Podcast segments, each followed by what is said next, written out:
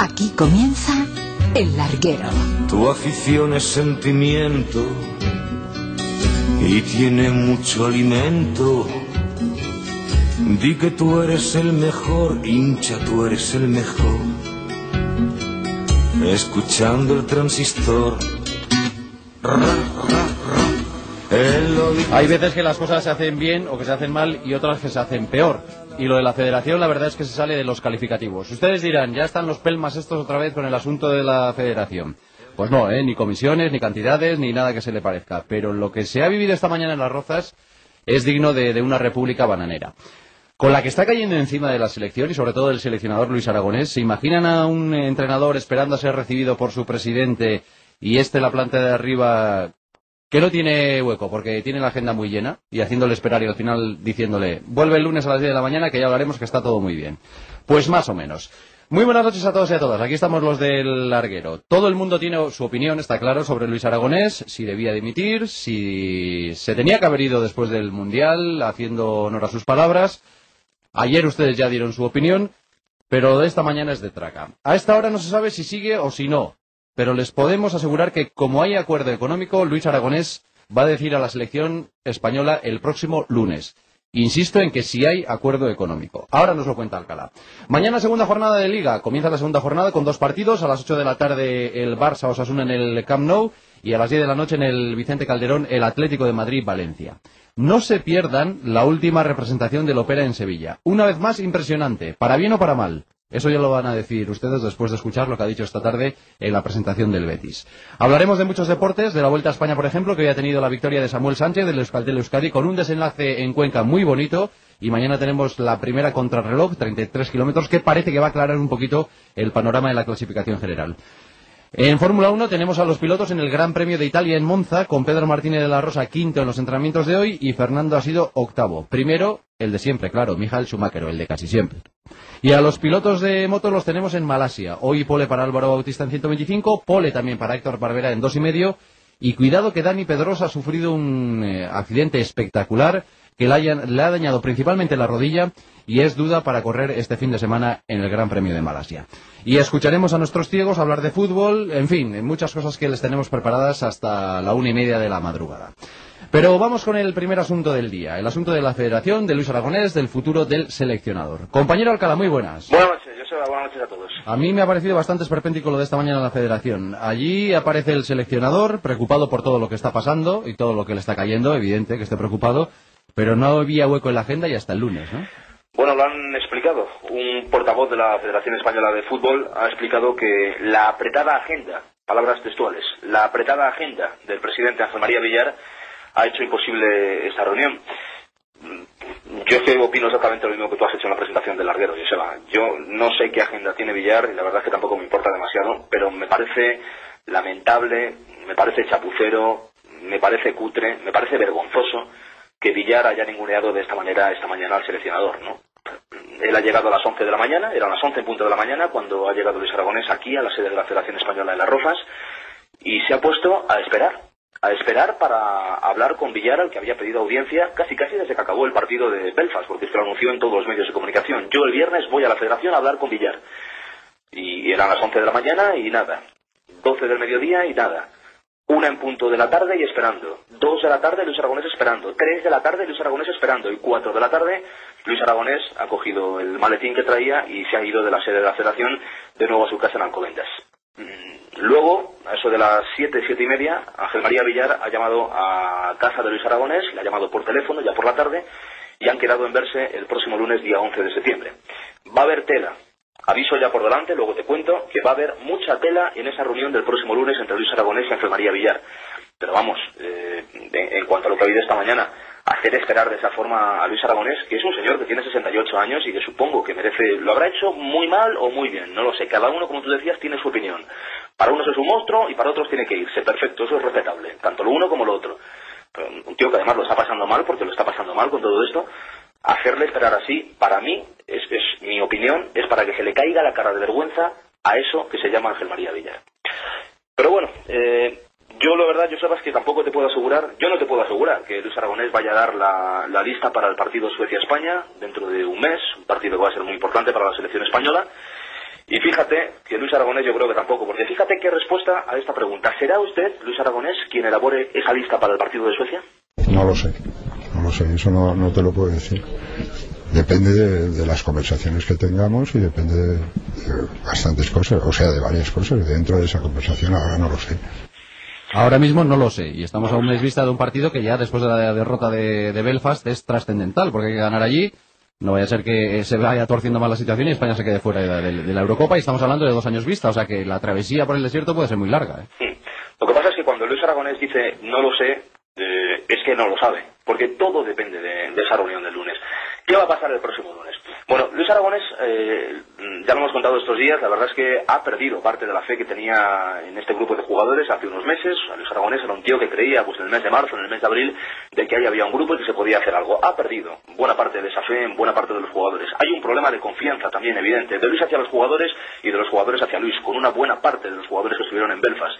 Luis ve poco presente y te diría, Joseba, que poco futuro. Ve niños donde él buscaría hombres con carácter más competitivo. Le afectan, le afectan las encuestas de estos días que se hacen en los medios digitales de comunicación, pero no va a dimitir y el paso de irse no lo va a dar en la reunión del próximo lunes.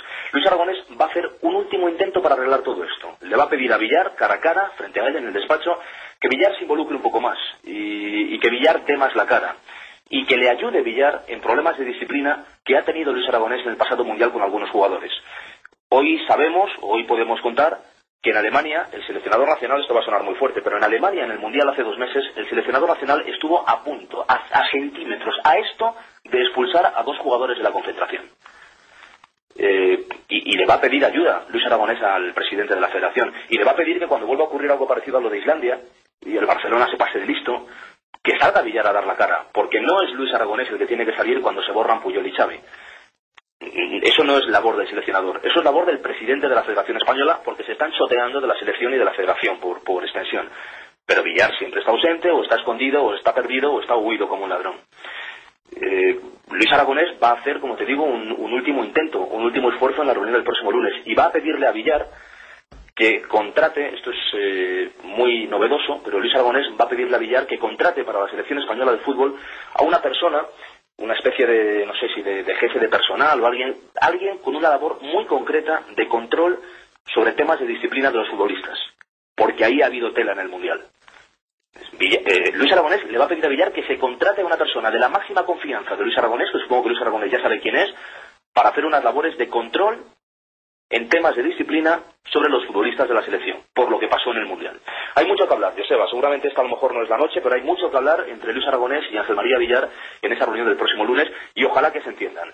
Eh, porque en cuanto Luis Aragonés vea que Ángel María Villar no es receptivo y que no le hace caso y que no le siguen estas peticiones y que le da largas, en ese preciso instante Luis Aragonés va a pedir que le paguen los dos años de contrato de este segundo ciclo que lleva hasta la Eurocopa y Luis Aragonés se va a ir. Bueno, cuidado, Entonces, cuidado que, que Luis Aragonés todavía no tiene firmados los dos años que, de los que estamos hablando todavía, ¿no? Ya bueno, pero eh, dice Ángel María Villar, os lo he escuchado yo, que para él cuando le da la mano es igual que firmar un papel. Y Sí, él le dio la mano en esa renovación verbal, si quieres, a Luis Aragonés. O sea, eso se, eso se entiende que si no está firmado eso es un hecho. Luis Aragonés, si no hay entendimiento con el presidente, va a pedir los dos años de contrato, son en torno a los 100 millones por cada temporada, y se va a ir. Y vendrá Vicente del Bosque, hoy no sé quién vendrá, y todo esto volverá a comenzar. Insisto, clave la reunión del próximo lunes, a las 10 de la mañana, en Las Rozas, para más señas. Y yo creo, hasta aquí es información, Josep, a partir de... eh, Esto ya no es información, es intuición. Yo creo que ese próximo lunes se va a acabar la era de Luis Aragonés al frente de la selección española. El lunes tendremos la respuesta. Manolo Lama. Muy buenas. También tenemos a Cayetano Ross, ya se lo ha presentado a todos ustedes José Ramón esta semana. Hola Cayetano, muy buenas. Hola, buenas noches. Eh, Manolo, ¿qué lectura haces? Bueno, lo primero que voy a decir es que a mí los mamoneos no me gustan. Y yo creo que todo esto es un mal. Si mira, Germán Villar quiere cesar a Luis, que lo cese ya. Y si Luis se quiere marchar, que se marche ya. Todo esto me parece una pantomima innecesaria y una, y perdón la palabra, una gilipollez. O sea, es que no, no, no puedo entender esto de aplazar para el próximo lunes, pero esto de aplazar qué es. Si Villar no tiene la confianza en Luis, pues que lo cese. Y si Luis cree que la federación o que los jugadores no tienen confianza en él, que se marche. Yo es que no entiendo esto de, de alargar las agonías de los muertos. Si, Luis está muerto, porque se muere ya, que, que, que- cuanto antes. Pero esto de ampliar... Y luego hay otra, otra cosa que no me gusta y que conste que yo soy de los que creo que Luis debe seguir. no me gusta que la salgan cosas que pasó en el Mundial y no me gusta por varias razones. Porque en el Mundial la prensa que vivió con los jugadores nos vendió... Eh, yo creo quiero, quiero recordar que aquello era un era idílico prácticamente la relación que existía. Y ahora resulta que había dos jugadores que tenían problemas de disciplina con el seleccionador. Pues chicos, si había dos jugadores que tenían problemas de disciplina contigo lo que no entiendo es cómo los ha vuelto a llamar para empezar, eso no lo entiendo es que la disciplina no la tiene que poner la federación la tiene que poner el seleccionador. Entonces yo ahí fíjate que yo soy pro Luis pero yo creo que Luis Aragonés se equivoca y luego yo creo que Luis no debe darle más vueltas al tema Luis es el que tiene que seguir o no tiene que seguir. No tiene ni que reunirse con Villar ni tiene que reunirse con nadie. Si Luis quiere seguir, que siga. Y luego que él tome las decisiones disciplinarias que considera que debe tomar. Si fulanito y menganito eh, han cometido errores disciplinarios, que no lo vuelva a llamar y se acabó. Y que asuma la responsabilidad que le, conlleva el cargo de seleccionador. Y Ángel María Villar, si no quiere que Luis Aragonés siga al frente por las razones que considera oportuno, que lo cese, pero que no le diga el otro día, como le dijo, no pasa nada, tranquilo ánimo o que hoy le tengáis cinco horas para marear la pérdida hasta el próximo lunes.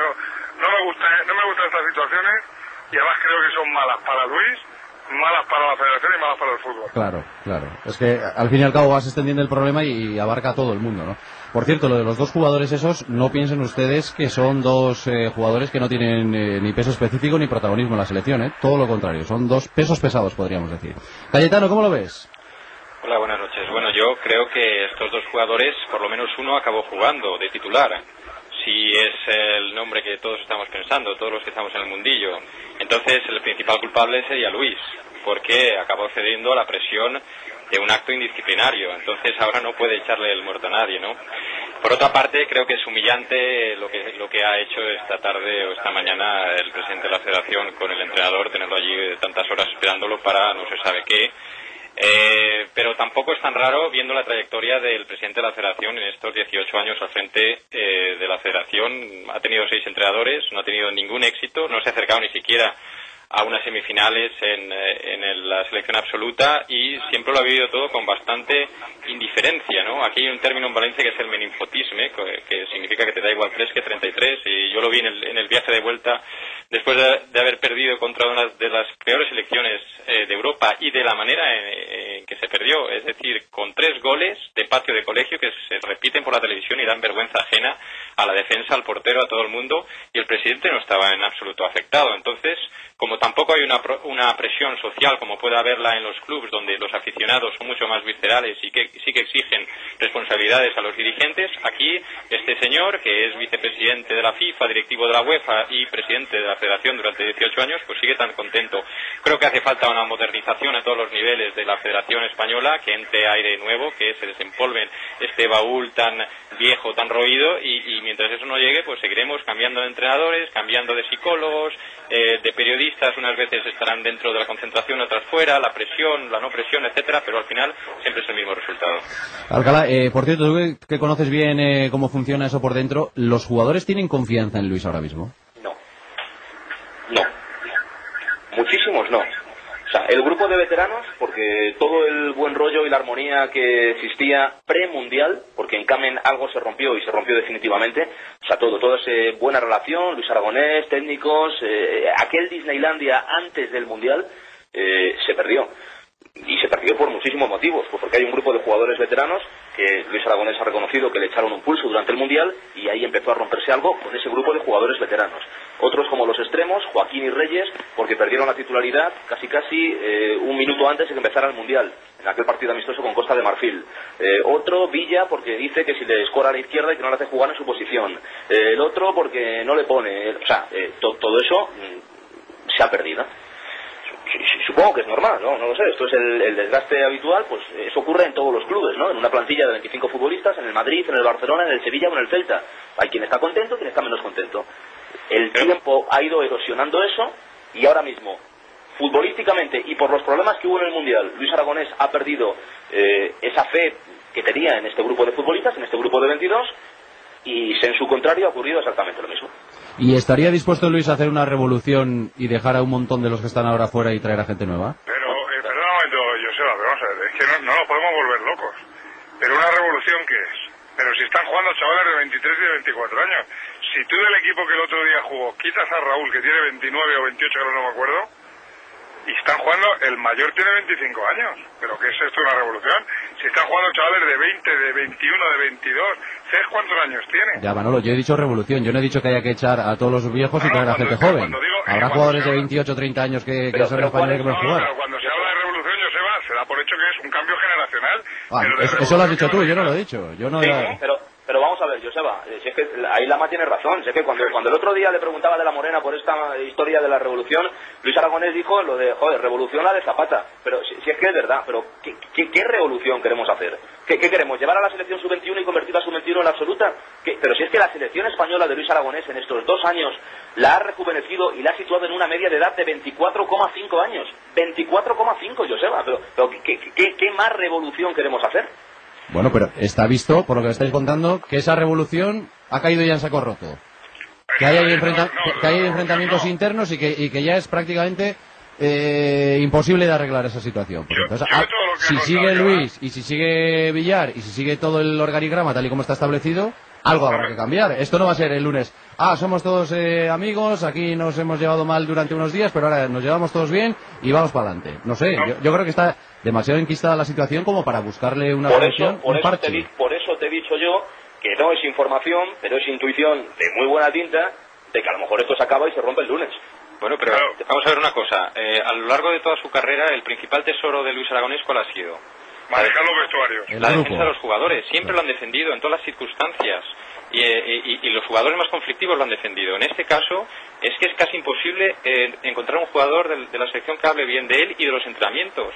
Y después de la actitud en los partidos. El otro día, los, brazos- los brazos caídos. Bueno, pero una cosa, Cayetano, Cayetano, perdona, perdóname una cosa, mira, perdóname una cosa porque es que eh, va- vamos a vamos a vamos a, a ver exactamente a quién defendemos o a quién tiene la razón y quién no tiene la razón. O sea, me parece muy bien. Estoy contigo, tú has estado conmigo en este viaje de Belfast y sabes eh, un poco el feeling que hay ahí en el, en el vestuario con Luis Aragonés. Pero vamos a ver, cuando un futbolista, como ha ocurrido en estos 10 días, cuando un futbolista de los 22 que había, le ha dicho a Luis Aragonés en estos 10 días, oiga, mister, vamos a dejar de hacer el coñazo este de entrenar por la mañana y por la tarde, que somos los 22 del Mundial, los 22 de la fase de clasificación, los 22 de Islandia, y nos conocemos perfectamente. O sea, que con dos entrenamientos nos basta. O sea, cuando un futbolista le ha dicho eso, y se lo ha dicho en esta concentración a Luis Aragonés, porque le molestaba, porque es que no, joder, entrenamientos de mañana y tarde, menudo, menudo esfuerzo.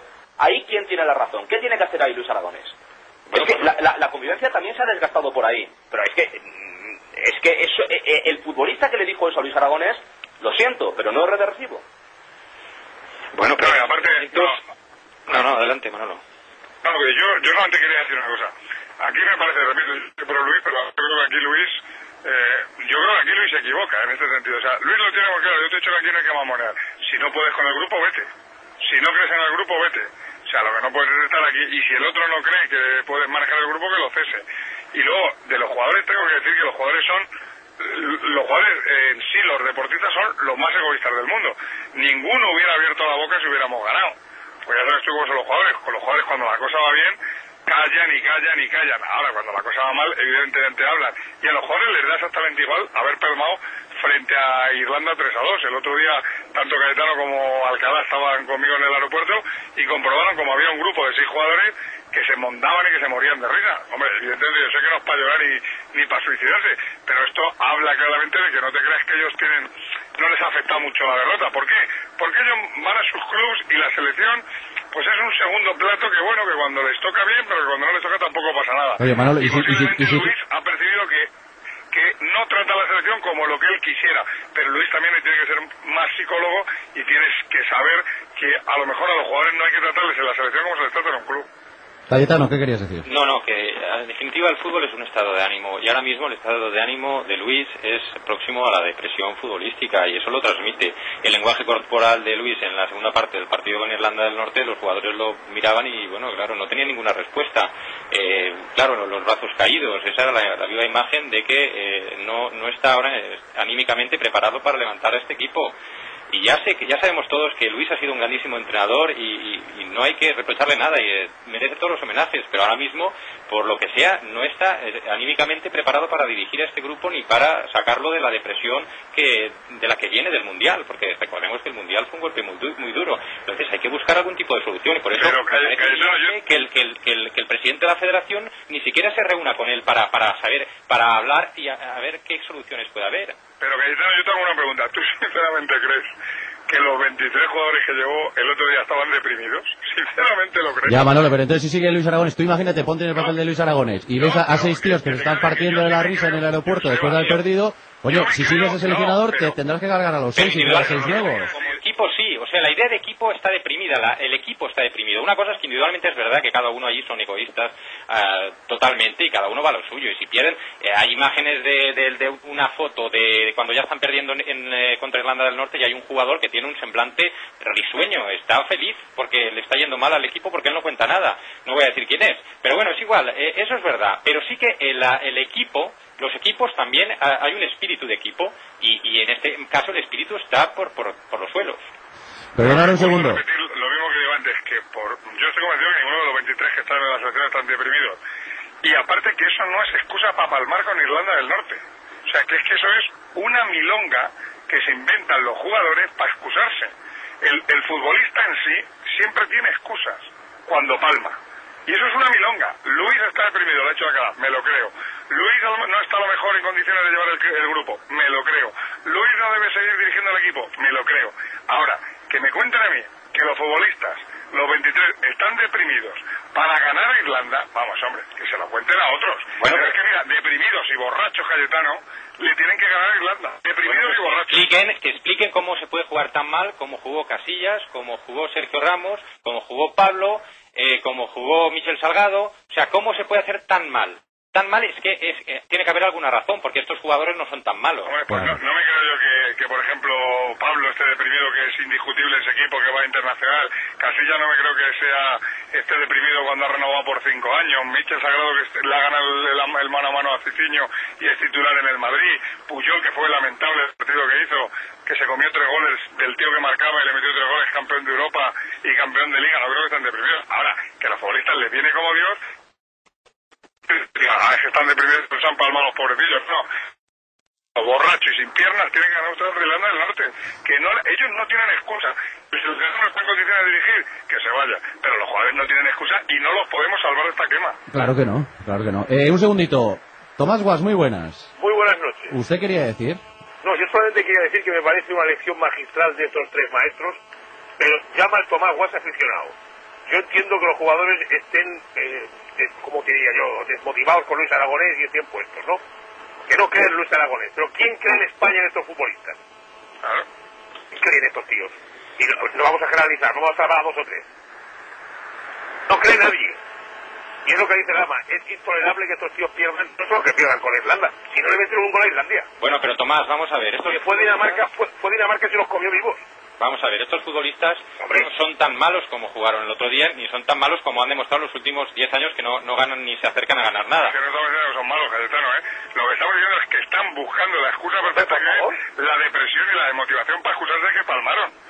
Yo no estoy diciendo que malos los futbolistas, los futbolistas son buenísimos y tienen una calidad como jamás la habíamos tenido en la selección, pero que no digan que no ganaron Irlanda porque están Manolo, estos, estos futbolistas, o sea, buenísimos, estos son buenos futbolistas. La selección española, y esto lo piensa también Luis Aragonés, es un equipo más o menos apañado, capaz de ganarle a cualquiera y capaz de perder con cualquiera. Porque la selección española es muy capaz de perder con Irlanda del Norte. Como la selección española estuvo a punto de palmar, no sé si con Bosnia, con Lituania, con gol de Marchena en el minuto 96 Con en, en Valencia el año pasado. O sea, la selección española es capaz de ganar a cualquiera y es capaz de perder con cualquiera. Y aquí hay un tema de, de- de convivencia que venía funcionando premundial, insisto, que pasaron cosas en Alemania, que eso se ha ido deshilachando, que nos eliminó Francia y que además, como decía Manuel Lama al principio, magistralmente, claro, cuando, cuando ganamos, todo perfecto. Si ganamos, todos futbolistas callados y todo perfecto. Pero palmamos con Francia, hicimos el ridículo en Islandia, eh, medio con Liechtenstein, palmamos eh, de manera vergonzante ante la selección de Irlanda del Norte. Y entonces todo esto explota y todo esto se rompe. Y Luis Aragonés se viene abajo y empieza a ver que hay muy poquito, como dice él. Tenemos muy poquito futbolísticamente. No tengo ni presente ni futuro. Eh, En esas condiciones anímicas es muy difícil seguir. Y insisto, esa relación de confianza mutua. Luis jugadores, jugadores Luis, se rompió por cosas del fútbol, por convivencia, porque ocurre, ha ocurrido así. Y ahora mismo estamos en un punto, sinceramente, mm, de, de no retorno. Yo es que me, me sorprendería muchísimo que hubiera un punto de acuerdo entre Luis Aragonés y Villar el próximo lunes. Es que llegados a este punto y contando todo lo que estáis contando, hay dos soluciones. Una, o cambias el entrenador. Dos, cambia los jugadores. Bueno, Pero te no hay más. ninguna- no te No, quepa o tres, ninguna- cámbialos a todos. No te quepa ninguna duda, Tomás, Joseba, no, Claro, no, escúchame, si todo esto está muy bien, o sea, si lo que dice Cayetano armado de razón de, de- de la, la falta de consistencia de Villar y toda esta federación, que esto, esto no puede transmitir ningún tipo de, de grandeza a nadie. O sea, hay que ser ni el CIC campeador, vamos, corre contra, contra Irlanda. Ahora, pues claro, señores, puesto que esto, a esto no lo vamos a mover, pues hijo mío, aquí lo que me falta es la lo echa todo. Si Luis Aragonés llega Claro. A dar la lista con Suecia, que yo tengo hoy a viernes tengo muchísimas dudas, si Luis Aragonés eh, aguanta con respiración asistida un mes y da la lista para el Suecia-España, no os quepa ninguna duda de que va a haber eh, nombres, por ejemplo, los que han estado en Belfast, 3, 4, 5 que no van a estar. Malo, tienen 12 fuera, o Bueno. 15. Por Los cierto, que se ríen, los que se ríen no pueden seguir, hombre. no esperéis, no esperéis niñitos de 19 años. Esperad Claro. tío con cuajo, tío con experiencia, hombres, que es lo que busca Luis Aragones. 27, 28, 29 años. Albelda, Morientes, por, eh, pe- perdón, Baraja, no va a llegar por el tema de la lesión. Morientes, los primeros nombres que dio el seleccionador. O sea, eh, evidentemente que va a haber cambios. Claro que va a haber cambios. Ahora, mi pregunta es, ¿va a llegar Luis Aragonés a la lista del Suecia-España? Lo dudo, lo dudo muchísimo. Pues sí que le ha costado darse cuenta de todo esto, ¿eh? Madre mía. Claro, Joder. claro, claro. Yo creo que la, la mezcla que hizo no le salió bien y, y lo que es incomprensible es que volviera a mantenerla en las primeras convocatorias para la clasificación de Luis Aragonés tiene Luis Aragonés tiene grandes motivos que explicará seguramente el próximo lunes de por qué a Islandia llevó a los mismos del mundial, por qué con Liechtenstein llevó a los mismos del mundial y por qué en Belfast llevó a los mismos del mundial. Tiene una explicación eh, imbatible, no, porque todo es todo es eh, opinable, pero tiene su explicación y seguramente la dará, que tampoco quiero ser yo portavoz de nadie, pero no te quepa Cayetano ninguna duda que Luis Aragonés tiene una explicación futbolística, en mi opinión, bastante firme y convincente de por qué ha repetido tres veces seguidas la convocatoria. Y también por qué a partir de ahora, si le dejan, no la va a repetir. Oye, pues si sigue y, y he repetido y él tenía confianza en eso, a la vista está que es un, un, un ridículo espantoso, hijo mío, borrón y cuenta nueva, que es lo que habrá que hacer un día con esta selección. Porque esto es la rechifla, no de España, es la rechifla del mundo. Joder, pues yo he dicho la palabra revolución antes y, y casi me mata Manolo, casi No, me no, pero come. que tiene, que tiene razón, si tú quitas a Raúl y a Michel Salgado, con ellos dos tienes una media de edad de 24, si quitas a estos dos nos quedaremos en 20 o 22. Pero, pero si lo que tenemos son tíos que se ríen por los aeropuertos y cuatro majaderos, pues que vengan otros que seguramente no. Yo sé, de todas formas, mira, el fútbol tiene una cosa.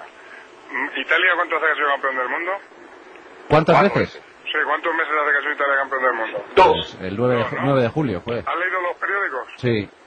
Bueno, los periódicos es que tienen que deportar a los italianos que jugaron el otro día. Bueno, Y, y- Pero, y se ¿a están cargando a Donadoni ya, y se están cargando a Claro, Donadoni. se quieren cargar a Donadoni, hay que echar a lo que, que, que- como que- bueno, yo he leído hasta que Canavaro ya hay que tiene que darle paso a los jóvenes, cuando hace dos meses Canavaro era el mejor central del mundo. El fútbol es así, el fútbol ganas, como ganábamos nosotros y todos los que estamos aquí dijimos que nos habían recobrado la ilusión, que nos habían encambidado, que este era el fútbol que queríamos en España, todos, ¿eh? Que no se borre ninguno de la lista ahora. Todos, Pero Manolo, eso, Que fue- todo tal- eso no, fue un espejismo, Manolo. ¿A quién se le ganó? ¿A Ucrania? Pero, oye, perdona, Cayetano, yo no en espejismo, en el país lo leí yo también. Sí, o sea sí, que pero- estábamos todos enamorados. Entonces lo que digo, que si estábamos todos enamorados hace dos meses, ¿qué pasa? Palmamos y nos, nos desenamoramos, porque el fútbol es así, Cayetano. Pero que el fue fútbol es que mentira. vino todo de cara, Manolo, porque después ya era Arabia y que Túnez y no hubo nada. Fue un partido... Cayetano, Es que somos muy exagerados. Que yo no te digo que no, que yo no te digo que no, que yo te digo que la prensa española se enamoró de este equipo, que el, el público español se enamoró de este equipo y que hasta el 1-0 frente a Francia éramos campeones del mundo, nos veíamos campeones del mundo y de repente palmamos Y nos hemos desenamorado, nos hemos desenamorado, Lama. Claro, pues, pero, Porque pero- Italia, tú sabes muy bien que Italia, con Canavaro o con tu señora madre, si es que vive, se meterá en la fase final y será semifinalista. Bueno, y Italia tiene cuatro Copas del Mundo y nosotros no Pues ya tenemos ninguna. Si no te digo nada, pero lo que te quiero hacer ver, Cayetano, que Italia, que ha ganado hace do- dos meses el Campeonato del Mundo, hombre, me imagino que la prensa de ese país podría, hombre, darle un poquito de crédito, ¿no? Bueno, pues ya se lo, ya se quiere encargar al equipo entero. Hombre, es que la prensa italiana aprieta muchísimo más que la española, y por eso a mí Bueno. cuando me dicen aquí, eh, como excusa a los jugadores, que la prensa eh, aprieta muchísimo... eh, Pero para que, pero para que vean lo que es el fútbol, que, de que, Italia. que un, unos que salen campeones del mundo en dos meses se los quieren cargar. Aprieta para bien y para mal, que después de la primera fase del Mundial había que ver los titulares y los comentarios y los editoriales. Doce y media, lo siento querido, lo tenemos que dejar aquí, el lunes seguramente seguiremos hablando de todo este asunto. adiós Alcalá, adiós Tomás, adiós Cayetano, adiós Lama, un abrazo a todos. adiós.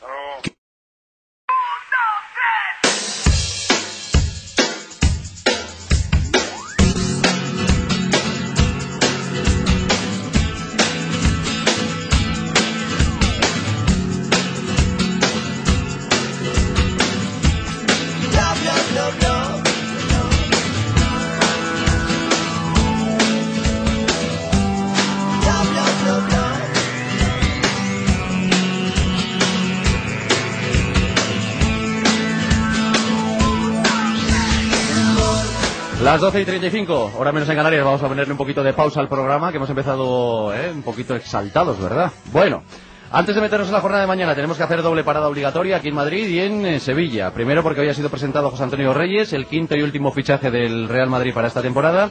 Viene en calidad de cedido por un año, aunque creo que no va a volver a Inglaterra ni loco. Hola María, muy buenas. Hola, muy buenas. ¿Le tengo que poner yo la pausa al programa? Tú y todos los que vienen por detrás, pero falta hace, porque si no íbamos a terminar de los nervios a la una y media. En esta ocasión el presidente Calderón no ha tenido que ir a una academia a aprender idiomas, afortunadamente, ¿no? No, eh, porque ha presentado al único jugador español que ha fichado el Real Madrid esta temporada, eh, uno de los pocos de los últimos años que ha llegado cedido a José Antonio Reyes. Eh, aunque como tú decías, no va a volver a Londres aunque le lleven arrastrado.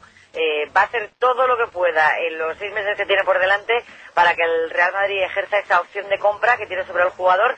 Recordemos que si paga 20 millones de euros, la cesión se convertiría en un traspaso por tres temporadas más y el jugador, tal y como se ha expresado hoy en sala de prensa, que se hacía mucho frío, que si el idioma eh, no ha podido superarlo, que si Wenger tampoco era la alegría de la huerta, total, que lo pasó fatal en Londres y que va a hacer todo lo posible para convencer a Fabio Capello, aunque tampoco es que sea un técnico fácil de convencer. Eh, ha sido una presentación al uso en el palco del Estadio Santiago Bernabéu, con Alfredo Di Stéfano dándole esa camiseta con el 19 a la espalda. Después ha saltado al césped del Estadio Santiago Bernabéu, muy curiosa, eh, la estampa de toda la familia de Reyes, su madre, su padre, sus hermanos, haciéndose fotos en el césped del estadio y después ha dado una rueda de prensa donde ha dado sus primeras impresiones. Eh, la pregunta obligada, lo que todos queríamos saber, es qué había pasado exactamente con el Atlético de Madrid, con ese pequeño afer que tuvo antes de fichar por el Real Madrid y con ese precontrato que ya reconoció que había firmado y que suponía pagar una multa de 3 millones de euros al club rojiblanco. Eh, sobre ese tema no quiere hablar mucho José Antonio Reyes, dice simplemente que los representantes ya lo han arreglado con el Atlético de Madrid y que le da exactamente lo mismo lo que piensa la afición del Atlético de Madrid porque él siempre ha sido madridista. Yo creo que más que madridista eh, lo que hace ha sido huir literalmente de las Islas Británicas porque no podía soportarlo más y lo mismo le daba ir al Atlético de Madrid, que al Madrid, que al Sevilla, que bueno, que al Levante, que donde fuera. Él lo único que quería era salir de Londres. Eh, incluso podría debutar eh, el próximo domingo, porque él dice que está en plenas condiciones, aunque conociendo un poquito a Capello yo creo que va a esperar a ver cómo se acopla al equipo, porque solamente ha hecho un entrenamiento, el de hoy, con el resto de sus compañeros. Y el muchacho tan contento, claro que sí. Y par con palabras como es habitualmente. Eh, ayer preguntabas, por cierto, en otro orden de cosas, María, le preguntabas a Guti por el título de baloncesto y se mosqueaba, ¿verdad? Se mosqueaba, eh, vamos a ver, él entiende perfectamente la pregunta. La pregunta eh, era algo así como, hombre, justo después de que los jugadores de baloncesto hayan dado esa imagen tan buena, no solo como equipo, no solamente han ganado el oro, sino que además han demostrado ser simpáticos, han demostrado estar unidos y tal. Hombre, pues justo esta derrota ahora con Irlanda del Norte puede ser más perjudicial todavía. Eh, y parece ser que Agutia, que además es un gran amante del baloncesto, es de los que prácticamente no se pierde ningún partido del Real Madrid de baloncesto, bueno, pues parece que al capitán del Real Madrid le molestaba que se volviera a comparar a la selección de fútbol con la de baloncesto y pegaba eh, esa espantada, eh, no sé, eh, un poquito extraña diciendo que a lo mejor lo que tenían que hacer José Manuel Calderón y Pau Gasol era jugar al fútbol y que a lo mejor así ganaba algo la selección de fútbol. A lo mejor, a lo mejor la solución es que vengan jugadores de otros deportes y den una lección a los jugadores de fútbol. O sea, que no solamente eh, no aprenden determinadas lecciones, sino que les molesta que haya jugadores que se comporten como personas normales, que esto ya es lo último.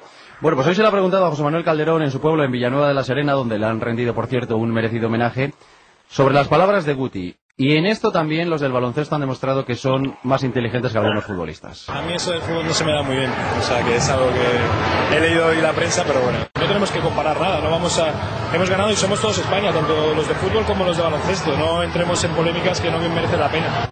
Bueno, pues las comparaciones evidentemente son odiosas y entiendo que los futbolistas estén pues un poquito mosqueados, ¿no? Eh, un poquito molestos porque tanto los medios como los aficionados hemos estado bombardeándoles con el Mundial de Básquet, pero lo lógico es que si tienen que criticar pues que sea a nosotros, ¿no? A nosotros y a ustedes. Pero no a los jugadores de baloncesto que no se han metido en esto para nada. Yo creo, Joseba, que lo que más que criticar a la prensa o a los jugadores de baloncesto, lo que tendrían que hacer es un poquito de autocrítica. En vez de criticar un, a los de fuera y a los que eh, dicen que no juegan bien y que deberían tener otra actitud, pero no solamente hacia los medios, sino hacia los aficionados. Porque eh, la selección de baloncesto, lo que yo vi el lunes en Plaza Castilla, era que la gente se le acercaba, les meneaba, les pegaba, les, les quería abrazar, pedían autógrafos y no vi ni a un solo jugador de baloncesto que escatimara una sonrisa a ninguno de los miles de aficionados que había en esa plaza. Y hombre, cansados seguro que estaban, que estaban un poco eh, hasta las narices ya de que les llevaran para acá y para allá, seguro que también estaban, y no les vi en ningún momento poner ni una sola mala cara. Cosa que los jugadores de fútbol solamente con llegar a un aeropuerto y encontrarse a tres aficionados ya parece que les molesta que se acerquen para pedirles una foto. Simplemente con que hagan un poquito de autocrítica, yo con eso me doy por satisfecha. Bueno, eh, todo hay que decirlo también. ¿eh? Los jugadores de baloncesto están mucho menos manidos que los jugadores de fútbol. ¿eh? Están mucho menos perseguidos. Sí. También cobran exactamente bastante menos de la mitad. de los Bueno, bueno, fútbol, ¿eh? bueno, bueno, bueno, Bueno, eh, quita a Pau Gasol. bueno. Quita a Pau Gasol y quita a dos más. Y el resto de la Bueno. selección de baloncesto cobra bastante menos que un jugador de fútbol. Yo insisto en que están mucho más manidos, están mucho más perseguidos que los jugadores de baloncesto y que en este caso la crítica tendría que ir hacia nosotros y hacia ustedes, los que les hemos estado comparando todo el rato lo que hicieron los del básquet y lo que hicieron los de fútbol. Pero va. En fin, gracias María, hasta luego. Hasta luego. A otra cosa que esta es buena, Florencia Ordóñez Sevilla, muy buena. Hola, ¿qué tal? Hoy se presentaba el Betis y aunque Lopera ya no es presidente, sigue siendo accionista mayoritario, hoy ha tenido otra de esas tardes que, llamémosle, gloriosa, ¿no? Sí. Se han presentado los tres últimos refuerzos del Betis. Después ha habido una presentación distinta, especial, diferente. Luego la contamos. Pero efectivamente ha aparecido Lopera. Lopera la última vez que habló fue, recordará Joseba, el 14 de julio, creo recordar, cuando le dio aquel repaso de pe a pa a Serra Ferrer. Hoy había que darle también un repasito a, a Joaquín y Olivera, que se habían marchado del Betis, una segunda quincena de agosto muy convulsa que ha vivido el Betis, y Lopera quería explicar algunas cosas, ¿no? Eh, ha dicho que, por ejemplo, hay que agradecerle al Betis, por parte de Joaquín, el hecho de que lo haya vendido sin haber cobrado todavía una sola peseta, ni del Valencia, eh, que lo va a pagar el traspaso en cinco años, ni por parte del Milán, que lo va a hacer en dos años. Pero como ha estado ácido en el asunto Joaquín, los 15 o 20 minutos que le ha dedicado a Joaquín lo hemos reducido en eh, minuto y medio, algo más de minuto y medio aproximadamente. Ya digo, ha estado ácido, después ha tenido momentos para el humor, después lo vamos a escuchar también. Pero a Joaquín le ha dado un poquito, ha explicado el porqué del viaje a Albacete, el favor que le ha hecho a Joaquín, por qué le ha hecho el favor a Joaquín y sobre todo el encuentro del Opera con Joaquín cuando éste le dice que quiere irse del Betis. Delante del notario este señor manifiesta y delante de don José León, no quiero jugar más en el Betis. No quiero. A mí me dio una puñalada en el corazón, Joaquín. ¿Por qué dices eso? Porque yo quiero jugar en el Valencia. Yo no quería venderlo, yo quería dejarlo aquí. Ya no lo hice con el Chelsea. Yo quería que él disfrutara mis béticos. Yo no quería venderlo. No se le puede hacer un desprecio mayor al Real Betis Balompié que le hizo Joaquín, porque tanto el beticismo como en la casa se le ha criado de maravilla. Ganaba un millón y medio de euros. Se firmó su contrato nuevo hasta el 2010. ¿Por qué tenemos que romper un contrato que hemos firmado? A 10 días, Joaquín. ¿Por qué no viene verme en mayo, en junio, en julio? Para que yo, el Real Betis Balompié, perdón, tenga la oportunidad de buscar un sustituto, no nos haga tanto daño. En el momento que hiere tanto al Betis, desprecia tanto al Betis y no quiere al Betis, yo le dije, y esto lo comunicó el notario, que no teníamos equipo para él, que faltaban 10 días y no teníamos equipo, y se le comunicó su cesión al Albacete, porque aquí tenía el contrato confirmado con el presidente del Albacete, o sea que no era un cuento.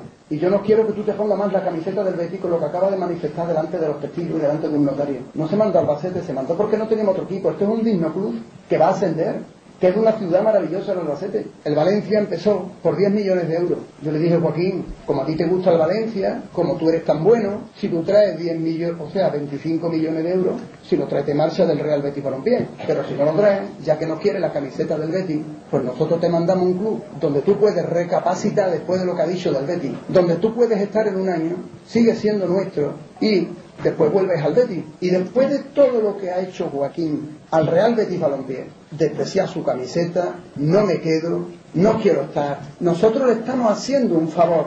Joaquín tiene que estarle muy agradecido al Real Betis Balompié, muy agradecido, porque señores, hay una oferta del Olympique de Lyon de 22 millones de euros y nos daban a un jugador que se llamaba Gogu, valorado en 8 millones de pesetas. En total un montante para el Real Betis Balompié de 30 millones de euros. Este Gobu fue el que le metió dos goles a Italia el otro día. Sí, señor, señor. Y al final lo vendió por 25 millones de euros. Es decir, que al final incluso hasta le hace el favor a, A Joaquín de vender a Valencia. No, anda, al Valencia, ¿no? anda, que... Que por cierto, Joseba mm, se le ha preguntado luego, bueno, ¿y Joaquín alguna vez podría volver a vestir la camiseta del Betis? Y decía, hombre, ha habido jugadores que se han ido al Barcelona, yo me acordaba de Cuellar, y que era imposible que volvieran al Betis, al final, a- al final volvían, porque yo perdono a todo el mundo. O sea que, pese a todo, y pese a, a esa acidez que ha hablado, de la que ha hablado eh, de Joaquín, no le cierra totalmente las puertas eh, del Betis. No, Acidez- cre- no creo que tenga Joaquín muchas ganas de volver, ¿eh? después de escuchar no todo creo, esto. pero tú sabes que el fútbol da mucha Ah, vuelta. también, Igual también, con es 30, 32 años dice, bueno, voy para allá y allí vivo mis últimos años, ¿no? Que nunca se puede descartar nada, ¿no? Pero vamos, yo tampoco lo veo muy, muy factible, ¿no? Ha sido más ácido con, con Joaquín que con Oliveira. De todas formas, ha tenido cierta gracia en la presentación. Estaba en plan conciliador, él quería explicar, darle el repasito que te decía antes a Joaquín y Oliveira. Y yo que ha estado conciliador porque fíjate cómo ha hablado del, Sevilla, y eso que hay un derby dentro de nueve días, ¿eh? En el Sánchez Pizjuán, el 17 de, septiembre, Sevilla-Betis, y ha dicho, quiero que haya deportividad, que unos querrán que ganen lo suyo, otros que ganen los, los de su equipo también. Hemos ganado tres copas en dos años y me apunto siempre a eso y a que nuestra ciudad sea la envidia del fútbol español. Es decir, que dentro de lo que cabe, la acidez con la que ha hablado de Joaquín, estaba el hombre bien. Y ojo porque ha dicho que no va a ir al primer partido de liga, ni creo que vaya a ir a los cuatro, cinco o diez primeros, pero que no descarta volver al palco cuando la gente esté contenta y tranquila. Hoy, de todas formas, no ha estado, no ha querido salir al palco en la macro presentación que ha hecho el equipo, que esto sí, por lo menos en algunas cosas está cambiando el Betis, se ha hecho de forma distinta a años anteriores. Hacía muchos años que el Betis no hacía una presentación de jugadores como la que ha hecho hoy, después de los tres últimos, Odoncor, Sobis y Vogel, que han estado en sala de prensa. Estos tres, junto a los otros cinco, son ocho fichajes en total los que ha hecho el Betis para este año, se han vestido de corto y junto a Irureta han sido presentados a los cerca de 20.000 aficionados que la grada de preferencia, ¿eh? Caray. Muchísima gente. Por cierto, más aclamado ha sido Sobis y, y bueno, a, a- a vuestro amigo Irureta, gritos de jabo, jabo, jabo, porque también han entendido y han comprendido que el hombre le ha echado una paciencia que aquí ya, ya sin apenas jugar al fútbol, ya la gente le está empezando a agradecer a, a Irureta la forma de ser que tiene, ¿no? Pero que el Opera no ha querido aparecer en, en ese palco presidencial para evitar que alguno se volviese, porque la gente, ya sabes que este verano, eso de vender a Joaquín Oliveira sobre todo no haber renovado a Serra Ferrer, hay mucha gente que de momento no se lo perdona. Ya veremos qué pasa cuando la pelotita eh, va entrando, entre si es que va entrando en, en esa temporada. Y dentro de todo, Joseba, yo no quería, y para relajar un poquito el ambiente, que los oyentes del Laguero se perdieran un- uno de los momentos de, de gracia que empleaba el propio máximo accionista del Betis esta noche. Va sobre Joaquín, sobre Ricardo Oliveira, sobre Berlusconi y hasta de la mismísima Pantoja habla en este extracto. Ya hay en las oficinas Joaquín en un departamento y Ricardo en otro con los del Milan. Unos señores están en una sala de consejo, otros señores están en otra. Y el Milan en contacto permanente porque para ponerle una coma a un documento tenía que consultar los altos mandos del Milan con la mansión de Berlusconi. Y Berlusconi me dijo una cosa que no me se va a olvidar. Yo tengo la mayor televisión que hay, son, soy accionista en el 45% de Telecinco. Digo, pues coño te estará poniendo rico con la pantoja.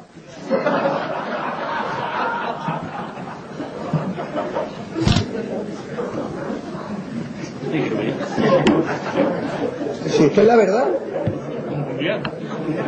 Es verdad, porque no, no dejan, no dejan a la criatura parar. La verdad que hubo toda la gracia.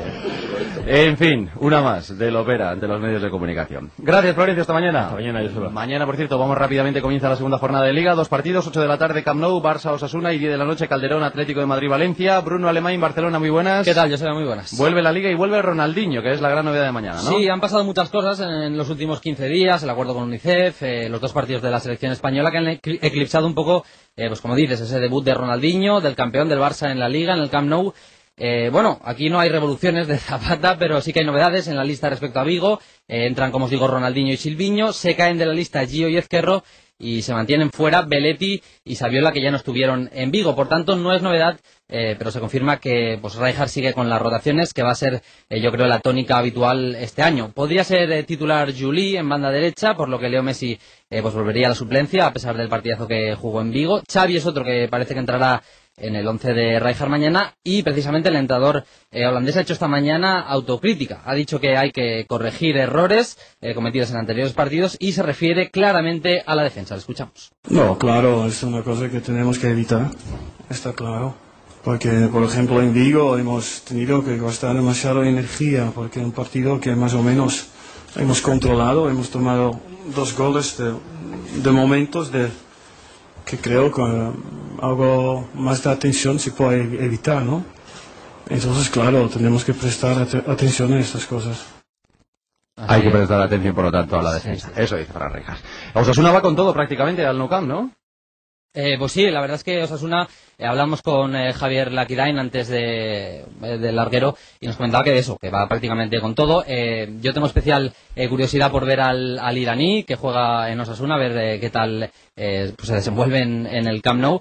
Sobre todo en cuanto al Barça también, Mota podría ser suplente, quizá entraría Turán como titular al lado de Puyol y pasaría Márquez al pivote defensivo.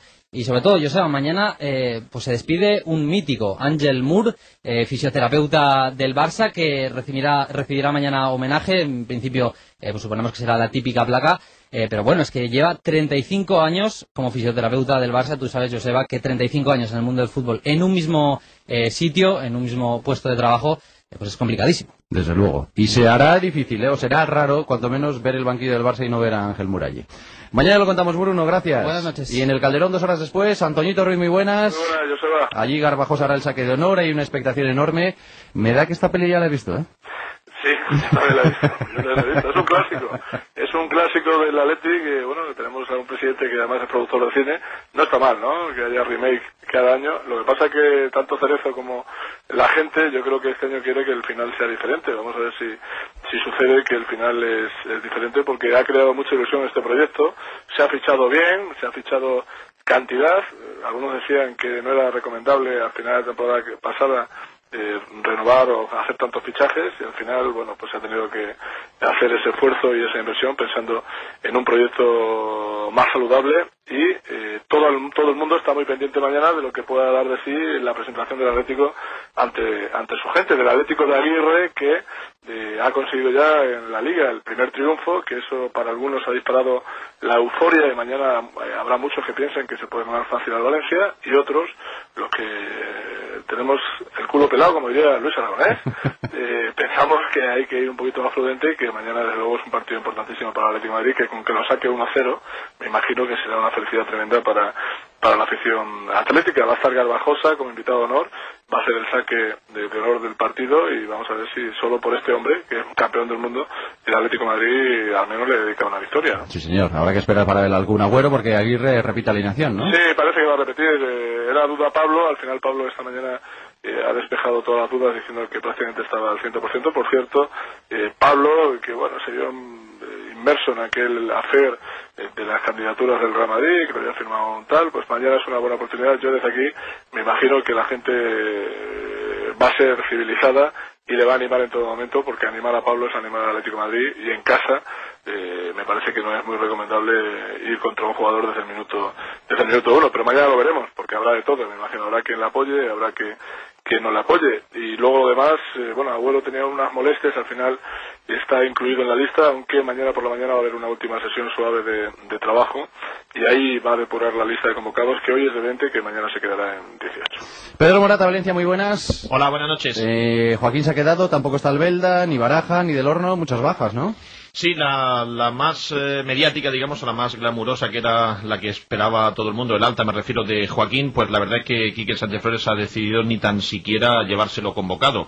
Dice eh, Quique que prácticamente, bueno, que ha entrenado muy poco en, eh, con la selección española, que suele ser en general que los entrenamientos son flojos, aparte que no ha jugado, y luego pues también el propio Quique definía como un poco despistado los últimos días antes del fichaje de Joaquín por el, por el Valencia, así que no va convocado. Esto significa, Joseba, que no va a jugar Joaquín en Liga y que tampoco el siguiente partido en Champions League, eh, fuera de casa en Grecia, en eh, Atenas frente a Olympiacos el martes que viene, como está sancionado por dos partidos que tiene pendiente de, de su participación en competición europea con el Betis, pues Joaquín los dos próximos partidos no va a jugar. Así que Silva va a ser probablemente el hombre que continúe en la banda derecha. Y luego las dos novedades principales en el equipo de, de Quique Sánchez Flores puede ser la vuelta de Miguel al lateral derecho después de su recuperación de la lesión que, que tuvo y Ayala, solucionado el conflicto, el ratón vuelve al equipo titular probablemente, junto con Raúl Albiol en el centro de la defensa. Y luego hay que recordar que David Albelda, el capitán del Valencia, Joseba ha sido intervenido quirúrgicamente esta mañana,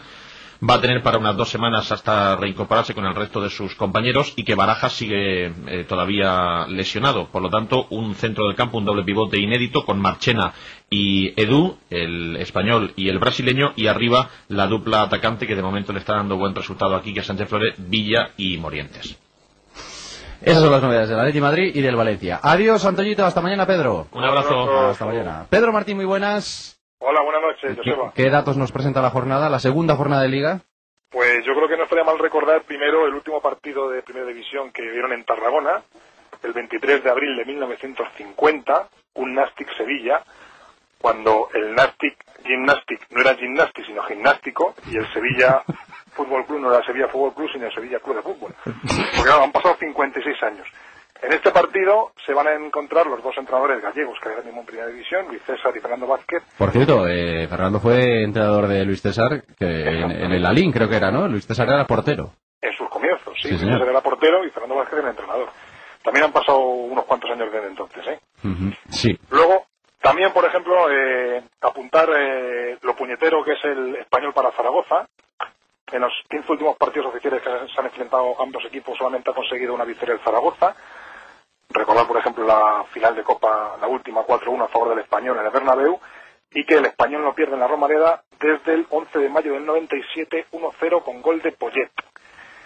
También hay un par de datitos eh, no muy halagüeños para el Mallorca respecto al Deportivo, porque Caparrós se enfrenta a su rival preferido en Primera División, el Mallorca, al que en 10 partidos ha conseguido 6 victorias y 4 empates, y Caparrós con Mejía Dávila nunca ha perdido, 4 victorias y 5 empates. Por cierto, recordar que Mejía Dávila y Dauden Ibáñez siguen con su pulso de ver quién expulsa más jugadores en la historia de Primera División.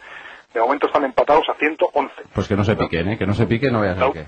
Dauden Ibáñez es, el, por ejemplo, el árbitro que más jugadores madridistas ha expulsado en la historia de Liguera, nueve, el último Casillas en Pamplona, y Dauden Ibáñez pita el Levante Real Madrid. En ese Levante Real Madrid, el Levante cumple 100 partidos en Primera División, que son poquitos, pero hay que seguir insistiendo para eh, ir creciendo en esa cifra.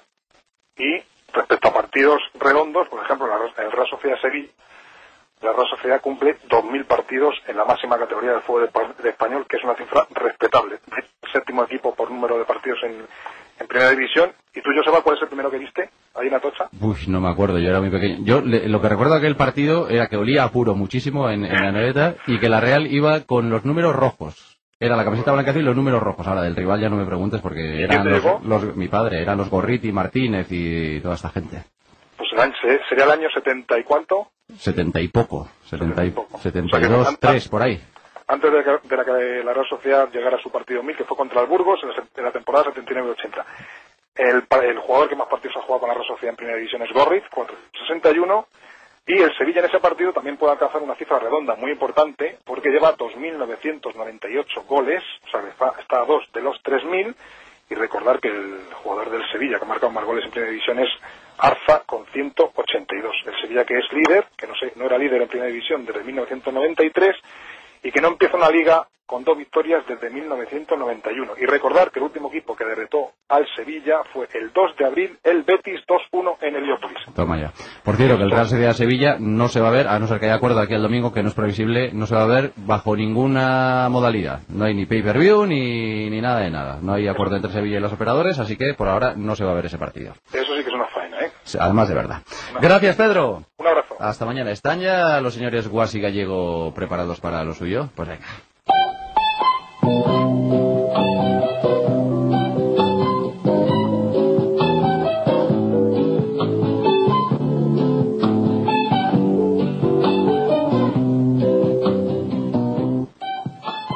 A por ellos, soy, a por ellos, soy, a por ellos, Vamos a calentar el ambiente, que la próxima Eurocopa la ganamos seguro. Por supuesto, si tenemos la mejor generación de jugadores de toda la historia, tenemos talento, tenemos compromiso, tenemos ilusión, Tomás. Pues, hombre, y lo de Belfast ha sido simplemente un despiste. Resurgiremos de nuestras cenizas. Pero que no, que no estamos hablando de la selección de fútbol, que estamos hablando de la selección de baloncesto, no de los otros, Tomás, por favor. Pero bueno, perdón, perdón, perdón, ha sido un desliz. Sí, Un desliz. Y ya sabes que como los otros están muertos, pues, pues me da un poco de pena. Los otros están muertos, sí. Sí, hombre. Eh, y estando muertos, los jugadores de la selección de fútbol estarán en el más allá, evidentemente, claro. Así es. Sus almas vagan por el más allá, intentando encontrar consuelo. A veces se puede contactar con ellos, como en psicosis. Sí, sí, sí, sí, como, como en psicosis, claro. Sí. ¿Y tú crees que es posible que el espíritu ese que vaga de la selección española de fútbol resucite alguna vez? Hombre, yo soy muy creyente, pero que resucite la selección española, chico, no lo veo. Eso no lo ves, ¿no? Yo eso no lo veo. eso ya es mucha ciencia ficción, ¿no? Hombre, Si Luis parece un alma en pena, por favor, esta mañana, llorando porque Villar no le recibía en la puerta de la Federación Española de Fútbol con los periodistas, que si no sé si me quieren, que si no sé si me tengo que ir o me van a echar, da un poco de pena, ¿eh? ojo que si le dejan puede llevar a cabo la revolución Zapatones. ¿Tú crees que está para revoluciones todavía? Zapatones, vuelve la furia. ¿Y, y, y qué nombres tiene en la revolución? Pues hijo mío, los jefes de la defensa, Javi Navarro y Pablo Alfaro. Toma ya. Hombre, ningún ser vivo nos metería un gol como los del miércoles, ninguno. No, porque si, si, si no meten el gol es que estarían, pasarían a estar muertos directamente. Por claro. favor. ¿Y, ¿Y en el centro del campo? Hay una lista, Ballesteros, Lopo, Javi Navarro, otra vez, de Quintana, hombre. Iván Campo. Hombre. Esos son algunos de los hombres que suenan. Hombre, hombre, hombre. Vuelve el espíritu de Javi Clemente, evidentemente, claro. Es una idea que le ha rondado la federación. ¿Ah, sí? Sí, sí. Mandar a Luis a la selección de Serbia y recuperar a Klementevich. Pero al final no será. Bueno, bueno, ya veremos, ya veremos qué pasa, ya No, veremos no, qué pasa. no será. De, de todas maneras, la gente se ha vuelto un poco loca con lo del miércoles, con la derrota de las secciones. Pues hijo mío, ya verás cómo palmemos el mes que viene con Suecia, ¿eh? Algunos se quedan en Estocolmo, pide asilo político y no vuelven. No me extrañaría, no Hombre, me extrañaría. Eso, eso puede ser la debacle total. Pero bueno, vamos con la liga, que ya nos apetece. Llevamos dos semanas sin liga, tenemos unas ganas. La primera jornada en Madrid de Capelo aburrió a las ovejas en el Bernabéu. Y el domingo juega con el Levante de López Caro. ¿Tú qué, tú qué esperas? Tomás, despierta. Tomás, despierta. Pero, pero, chico, con lo aburrido que es Capelo, si lo juntamos con López Caro, pues es Bueno, somnífero. bueno, bueno, ahí termina, te- termina todo el estadio de Valencia durmiendo, ¿eh? Pero por favor. El año que viene lo mismo será de otra manera porque parece que van a fichar a Kaká. Ha dicho Ramón Calderón que Kaká ha nacido para jugar en el Real Madrid. Mira, Gallego, hay tonterías que se pegan de presidente a presidente. Sí, sí, Verás como dentro de nada empieza a hablar de la universalidad, Sí, sí, sí, sí. de la evangelización blanca y Sí, todas sí, esas cosas como Florentino. Hablando de evangelización, ¿y al Barça cómo lo ves que estrena con el Osasuna la publicidad de UNICEF en las camisetas? Hombre, yo de Osasuna pondría unos cuantos críos en la alineación mañana porque siendo embajadores de la UNICEF, supongo que Puyol y Márquez dejarán que los niños le metan algún gol. Deberían hacerlo. Lo mismo puede. Deberían hacerlo. Ya que son embajadores, hay que apoyar a la infancia. Ahí estamos.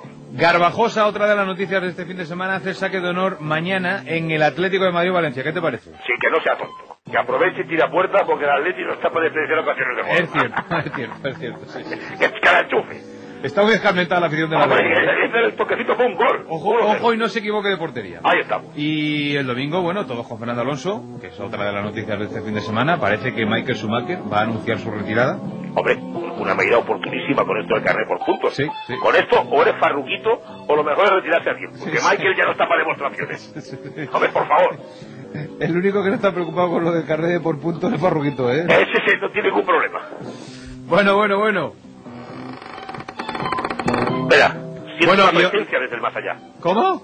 Que siento una presencia desde el más allá. No me digas, ¿los otros? En efecto, dime, Raúl, dime. Hace frío ahí. Cuéntame, Raúl.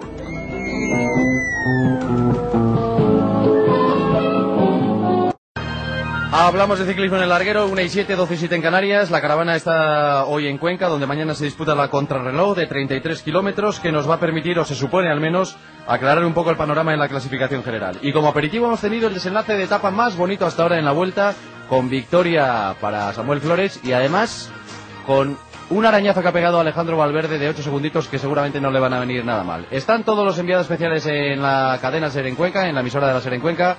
Hola Íñigo, Juan, Matoño, Anselmo, muy buenas a todos. Muy buenas. Samuel, Buenas gran tardes, ganadero. Samuel Flores, ¿eh? Samuel Flores, Samuel Flores, ha he dicho. a muy importantes y la verdad es que no esperaba nadie que viniera aquí a Cuenca y ganara la etapa. Juanma, tú lo primero que tienes que hacer para ponerme a parir es quitar el satélite y luego hablar al micro. ¿Qué satélite? Yo estoy hablando eh, al micro, pero si quieres hablar a otro micro. Pues habla ¿este otro porque... mejor? A ver. Hola, hola, hola. Ahí, ahí, ahí sí, ahí sí. ¿Este? Vale. No, si es que está Gabriel Armando. Está En vez de estar haciendo chuminadas, lo que tenéis que hacer es probar los micros antes de entrar y... No, no, está todo probado, todo probado. Pues eh, se te oye cada vez peor.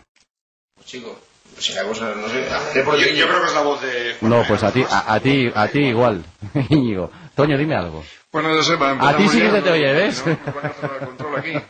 Y Anselmo seguro que también. Aquí estamos. Fíjate, ¿eh? Anselmo y a Íñigo se, a- y a Toño se os oye perfectamente y a a. Gente seria. Ahí está, ahí está. Samuel Flores he dicho, qué barbaridad, ¿en qué estaría yo pensando? Eh, Samuel Sánchez, qué etapa más bonita, qué desenlace más bonito y ahí hemos tenido encima a Alejandro Valverde jugándosela para arañar ocho segunditos, ¿no?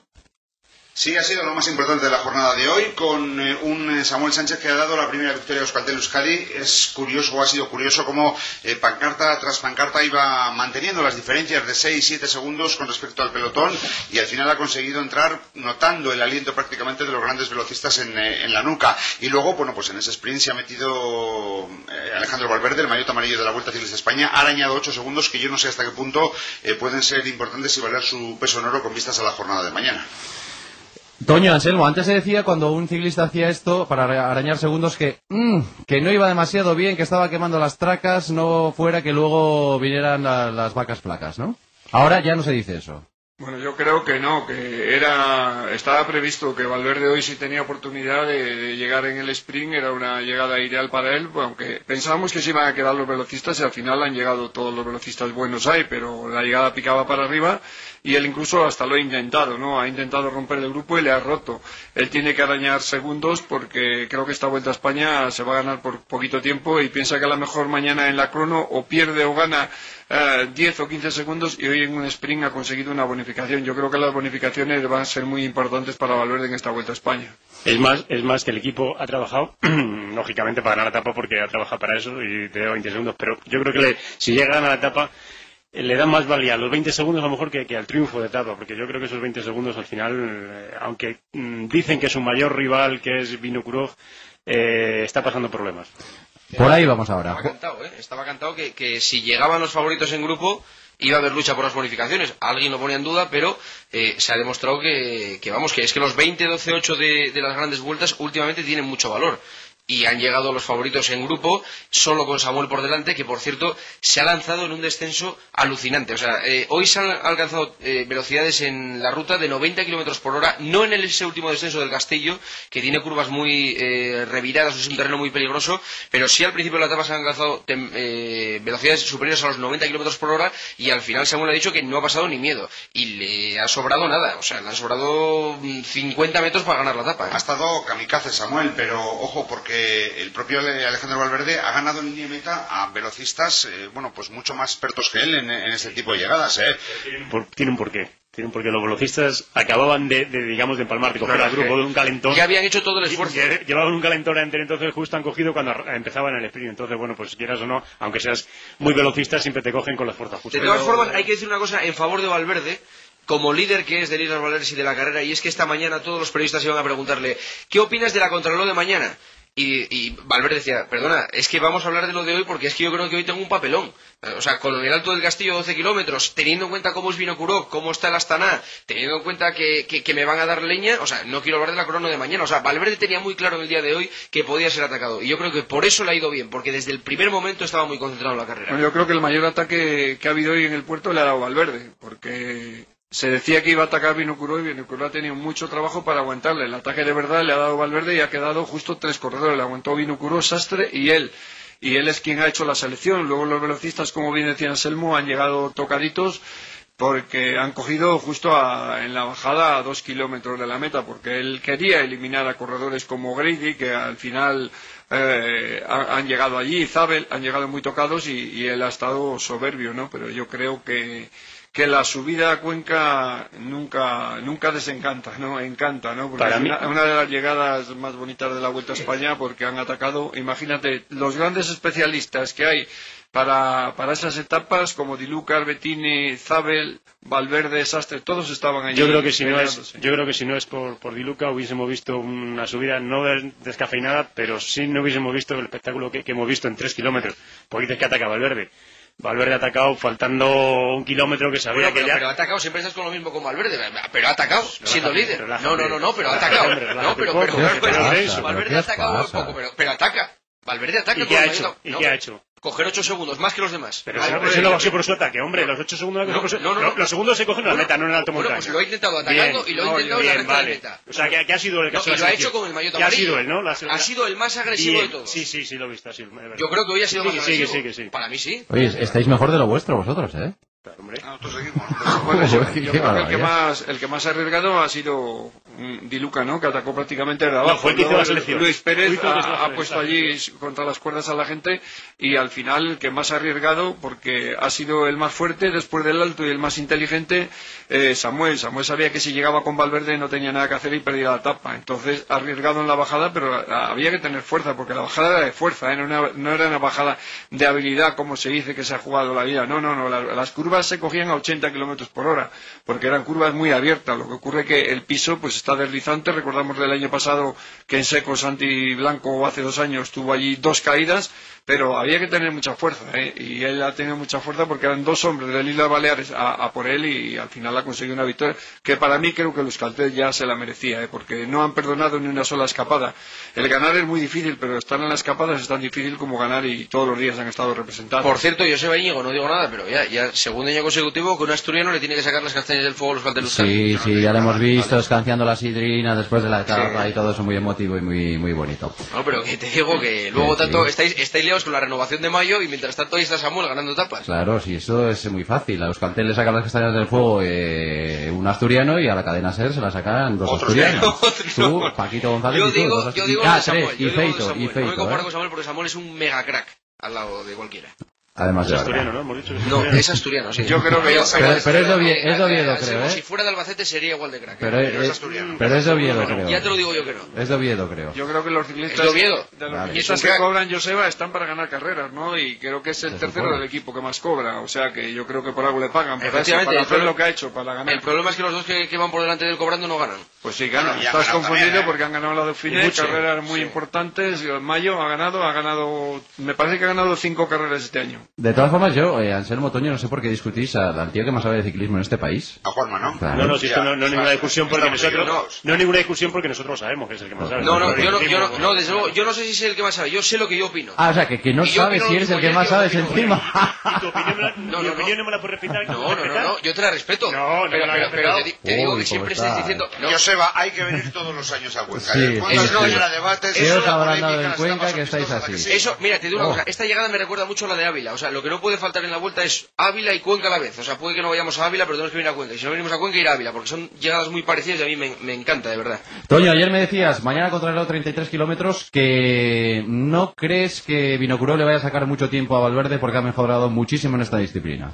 Sí, yo creo que sí. Piensa que en la Vuelta al País Vasco él hizo segundo en 28 30 kilómetros, una crono muy similar a la de hoy, con una subida también muy dura que había en el País Vasco y, y ganó a, grandes especialistas allí y, te- terminó muy cerquita. Solo Marchante, que, que est- estaba súper en aquella vuelta, eh, le consiguió ganar. Ha mejorado mucho, le hemos visto en el Tour cómo marchaba contra el y yo creo que Vinocuró teóricamente es más fuerte que él porque siempre ha sido un gran contrarrelojista, pero yo creo que en las circunstancias que está en este momento Valverde y como es la crono va a haber muy poquitas diferencias entre Sastre, Vinocuró y él, que son los tres hombres a batir de cara a la crono de mañana y vamos a ver si Milar se ha recuperado, que es un gran especialista, pero probablemente la subida al castillo va a hacer mucho daño. Pero como tú bien decías, yo espero muy pocas diferencias entre ellos mañana. No nos va a resolver todavía nada la vuelta. Pues mañana nos lo contáis. No tengo tiempo, Toño, si no te iba a sacar a relucir el tema de las regatas de traineras y el artículo que escribió tu presidente en el diario Montañés. Te voy a haber llamado hoy por teléfono para ver que... Que será muy buen tipo todo lo que tú quieras, pero tiene una mala baba que no veas, ¿eh? No me he enterado, no No te has enterado. Bueno, otro día te lo cuento.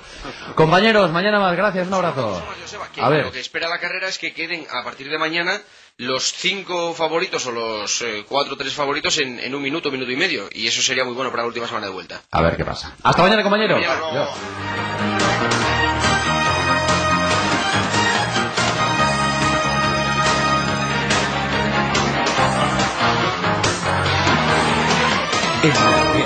Cadena Ser. Para agilizar y simplificar los procesos de reclamación por los incidentes del aeropuerto del Prat, el Gobierno ha acordado la adopción de medidas extraordinarias. Los pasajeros afectados por cancelación de su vuelo que lo deseen pueden ceder sus derechos de forma voluntaria a AENA para que reclame a quienes considere responsables. A cambio se les abonará directamente por pasajero y en un plazo máximo de tres meses 250 euros por cancelación de vuelo y 180 euros en caso añadido de pérdida o destrucción de equipaje. Los vuelos a los que afecta esta medida, así como el formulario y documentación requerida para la solicitud, se encuentran disponibles en la página web www.aena.es el teléfono gratuito 900-100-405. AENA, Ministerio de Fomento.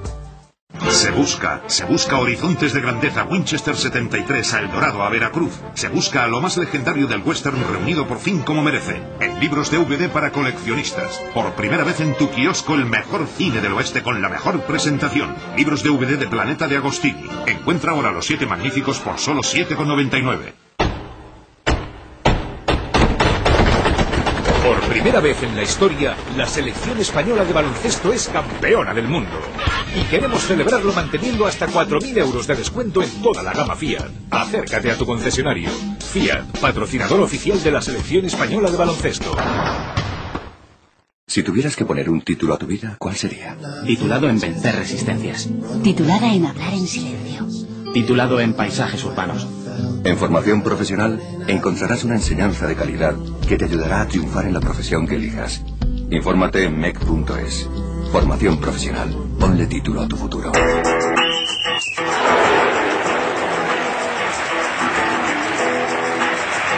¿Cómo lo ves?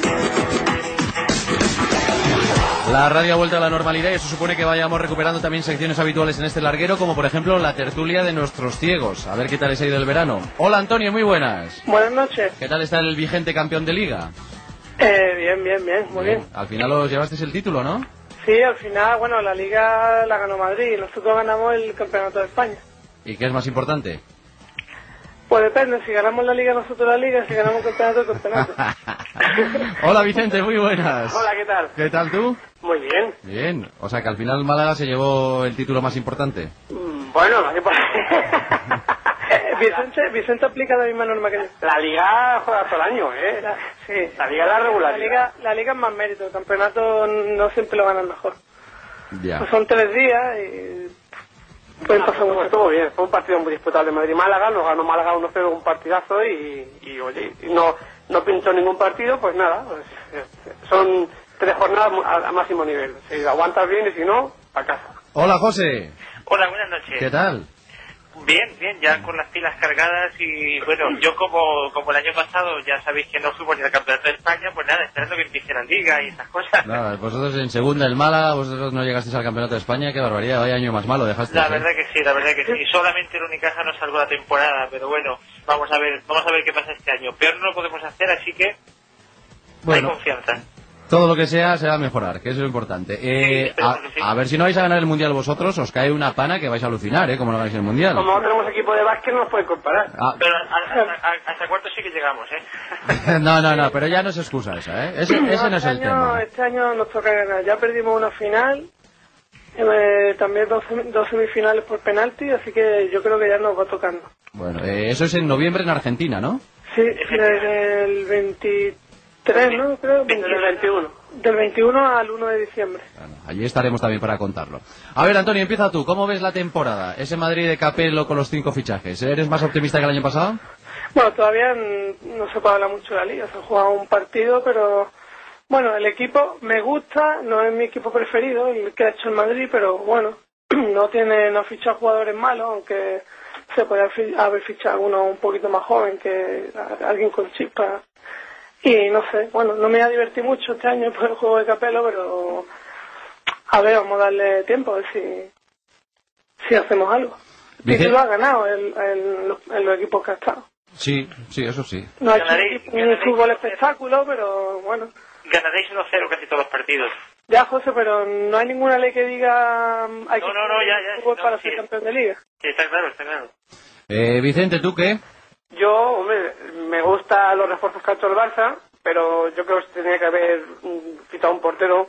Yo hubiese, yo hubiese empujado por, por Buffon, porque a mí Víctor Valdés, no, no lo digo ahora, que a mí Víctor Valdés nunca me ha gustado, o sea, me parece Además- bueno, pero...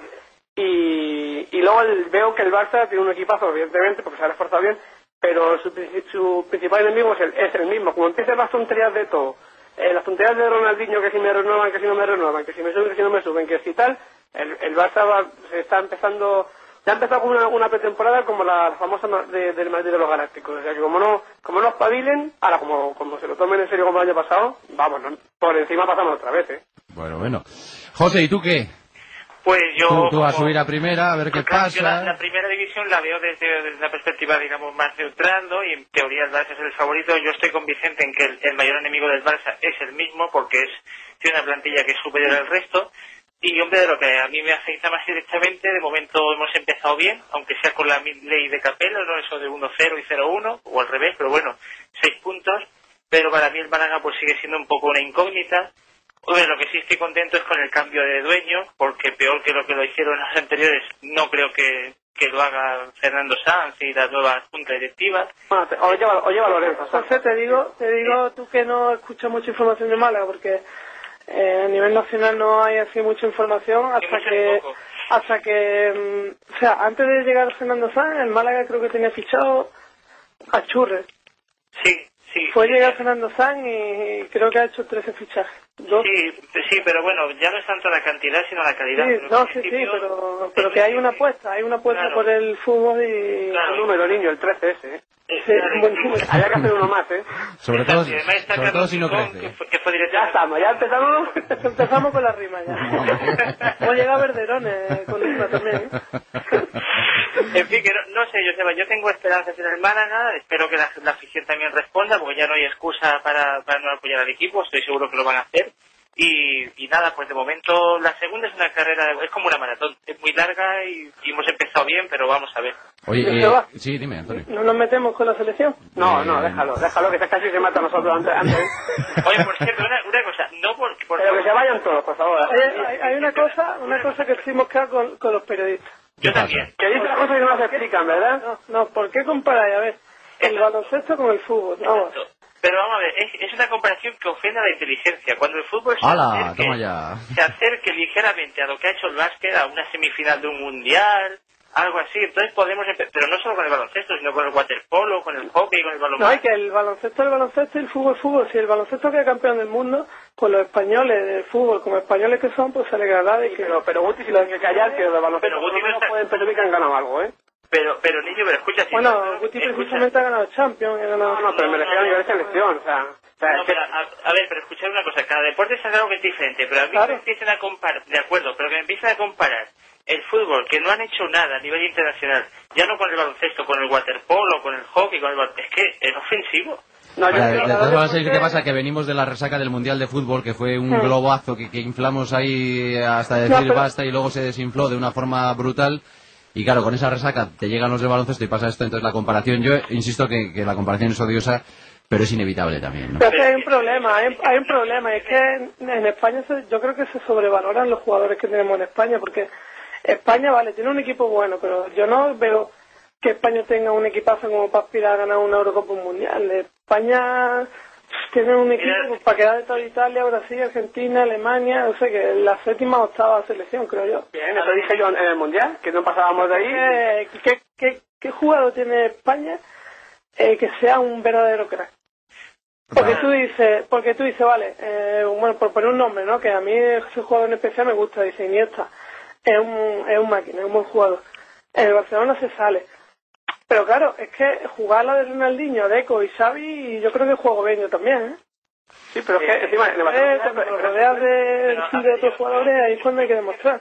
Yo quisiera hacer do- dos reflexiones muy, muy rápidas, ¿vale? Si, si puedo. Sí. En, en el caso, por ejemplo, en el caso del baloncesto, hay una pregunta que yo plan, os planteo en general. Vamos a ver, los jugadores de baloncesto tienen el mismo problema que los de fútbol. Es decir, si uno se pone a mirar la plantilla del Tau, No, José, pero es distinto, es distinto. escucha, escucha, Antonio, escucha, la plantilla de Unicaja, del Madrid, del Barça, ¿cuántos españoles hay? Y luego, en cambio, sí son competitivos. Sí, pero José, tú mira el Unicaja, fútbol no. tú mira el Unicaja y la estrella de Carvajosa. Sí, pero tienes a Cabezas o a Berni que tienen que compartir con Germán, con Brau, con Santiago, etcétera. Podemos decir lo mismo del Madrid, del Barcelona. Que, y los jugadores de Barcelona sí son decisivos, ¿no? Sí que son... Y luego una cosa, yo no me resisto, ya que habéis dicho de los cracks, Antonio, un crack con mayúsculas es Pau Gasol. No solamente por lo que hace en la cancha, la actitud que tuvo Gasol en la final del domingo, eso es ser un crack. En eso estamos de acuerdo. Eso es, ser- eso es ganar. Pero vamos, que España, España no era Gasol, dice el otro. Que no, no, que- que eso es, un- es que es que España de baloncesto Otro año, otro año, se ha lesionado Gasol, ha tenido un partido medio regular y no hemos venido para casa. Y este año se ha demostrado que, que yo creo que con la lesión de Gasol los jugadores salieron un 20% más Seguro. eh, de concentrado y coño, que no juega Gasol, que aquí hay que jugar el 200%, así que no hemos Se ve, claro, y se veía un equipo con mayúsculas. Pero digo, la actitud que tuvo Gasol en el banquillo, Mm. más allá de, de lo buenísimo que es en la cancha, que eso ya lo sabemos todos, ¿no? Eso es ser un crack. Pero que mira, que la selección de fútbol, que, que no nos engañemos, que es que no tenemos no tenemos ningún estilo de juego, que, que hoy que, que llevamos con lo mismo no sé cuánto tiempo, sí, hemos rebajado la, la media de edad, pero ¿y qué? Y, da igual. Y en el fútbol ahí, ahí están los buenos, los malos y los regulares. Y todo el mundo no puede ser bueno, todo el mundo no puede ser campeón del mundo. Queridos, que lo tenemos que dejar aquí. Hablamos la semana que viene, que si no, no me vais a poner a parir a la selección, a los periodistas, No, no, al público y a todo. Felicitamos al ahora que me voy a meter contigo, mejor. Por eso lo corto. Hablamos la semana que viene. Gracias, compañeros. Un abrazo. Un abrazo. Porque el fútbol está hecho de inconformistas y tú no te conformas si no lo ves todo, Digital Plus tiene la Liga, la Copa y toda la Champions. Abónate ahora por solo 6 euros. Llama al 902-170-902. Digital Plus, te mereces más. Para agilizar y simplificar los procesos de reclamación por los incidentes del aeropuerto del Prat, el Gobierno ha acordado la adopción de medidas extraordinarias. Los pasajeros afectados por cancelación de su vuelo que lo deseen pueden ceder sus derechos de forma voluntaria a AENA para que reclame a quienes considere responsables. A cambio se les abonará directamente por pasajero y en un plazo máximo de tres meses 250 euros por cancelación de vuelo y 180 euros en caso añadido de pérdida o destrucción de equipaje. Los vuelos a los que afecta esta medida, así como el formulario de documentación requerida para la solicitud, se encuentran disponibles en la página web www.aena.es y en el teléfono gratuito 900 100 405. AENA, Ministerio de Fomento. El rey de los deportes se merece al rey de los comentaristas. Este sábado a las 10, en la sexta, Atlético de Madrid-Valencia. Prepárate para 90 minutos de Andrés Montes en estado puro, con los comentarios de Kiko y Salinas y una programación especial desde las 6 de la tarde. Cada sábado la liga gratis en la sexta. La vida puede ser maravillosa en la sexta. ¿Sabes quién va a ganar más dinero con el fútbol esta temporada? Claro, nosotros, ¿quién si no? La Peña Los Berenjenas, los fruteros más futboleros de todo el barrio. Escucha, niño, goles pa' aquí, goles pa' allá. Este año con la quiniela nos vamos a forrar. Otra vez, niño, goles pa' aquí, goles pa' allá. Este año con la quiniela nos vamos a forrar. Gana sin tocar un balón. La quiniela. Juégala.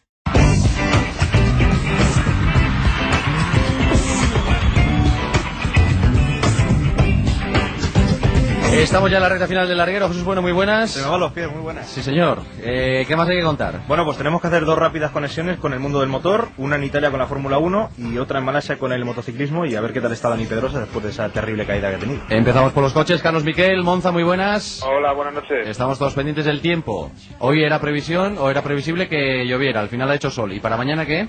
Pues la verdad es que aquí los hombres del tiempo son tan desastrosos que, ¿qué quieres que te diga? Eh, se espera se espera que mañana haga sol, es posible entonces que haya que tengamos un, gran temporal. Eh, no, lo más normal es que tengamos dos días de sol, tanto mañana como pasado, así que bueno, pues vamos a ir pensando en carrera de seco. Eso sí, se esperan temperaturas más bajas de lo, de lo habitual, se espera una carrera con 23 grados de temperatura y eso es bueno para las Michelin de Fernando Alonso. Fernando ha sido octavo, Pedro quinto, primero Schumacher. Hasta mañana no sacamos conclusiones, ¿no? Hombre, lo que sí que se puede sacar es una cuestión. eh, el- en la anterior carrera en Turquía, eh, Fernando terminó duodécimo la primera jornada y al final en carrera se fue, durante todo el fin de semana se fue creciendo y en carrera terminó delante de Michael Schumacher. Eh, ha hecho una tanda larga hoy, eh, Alonso, realmente buena, muy sólida. Los Ferrari han mostrado una, una prestación muy alta, como era de esperar, es un circuito muy bueno para ellos, pero la elección de neumáticos de Renault está, eh, está muy pensada para, para el Gran Premio, le permite tener una estándar larga muy buenas y va a ser una carrera muy dura y muy larga aquí en Monza. Los otros Michelin han optado por ir más blandos, ahí está el tiempo de McLaren, ahí están los BMW, los eh, BMW que han logrado el mejor registro delante de los Ferrari. eh, y eso le va, a crear, le va a crear problemas, le va a crear seguramente apoyos durante la carrera y eso no ocurre con Renault. Yo creo que la táctica es buena, eso sí, mañana eh, pues hay que prepararse para una primera fila roja. A ver qué pasa. Mañana lo contamos. Gracias, Carlos. Hasta mañana. Gracias, hasta luego. Y en Malasia a las 6 de la mañana comenzarán el domingo las carreras. Ha ido muy bien la cosa para Alvarito Bautista en 125, también muy bien para Héctor Barbera y para Jorge Lorenzo en dos y medio, primero y segundo. Y la gran duda está en Dani Pedrosa. Borja, muy buenas. ¿Qué tal? Buenas noches. Tenemos la duda de si correrá Dani Pedrosa después de la caída que ha sufrido hoy. Sí, más que nada, bueno, la caída es una caída fea, 192 kilómetros por hora, eh, se ha dado un buen golpe sobre su rodilla derecha y sobre todo es que se ha, eh, ha sido una, imagínate una herida mm, cruzándole la rodilla, pues piensa a la hora de, flexionarla cuando está pilotando, se le, se le va a abrir probablemente y le sangrará y le dolerá. Entonces, está poco por ver que cuánto sufrimiento puede aguantar Dani y cuánto sufrimiento quiere que aguante en este momento tan importante y tan decisivo en la lucha por el Mundial. Eh, hoy veremos, bueno, te digo hoy porque aquí ya es de día, eh, ya veremos lo que, lo que van a hacer, van a intentar probar cómo se siente el piloto, no le forzarán demasiado en el entrenamiento libre de la mañana, tendrán que apretar más en el de la tarde y se decidirá pues si Dani está, en ca- está capacitado para correr esa carrera de mañana en un momento tan importante. Bueno, yo creo que sí que lo hará, pero lo va a pasar mal. Mañana nos, nos lo cuentas. Hasta mañana, Borja.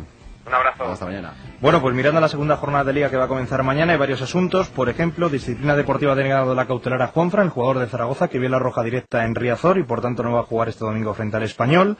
En el capítulo de bajas, Chevantón, el delantero uruguayo del Sevilla, va a ser baja durante un mes por lesión en la zona lumbar. Dani, el delantero del Betis, no va a jugar el domingo frente al Athletic tampoco por una rotura de fibras.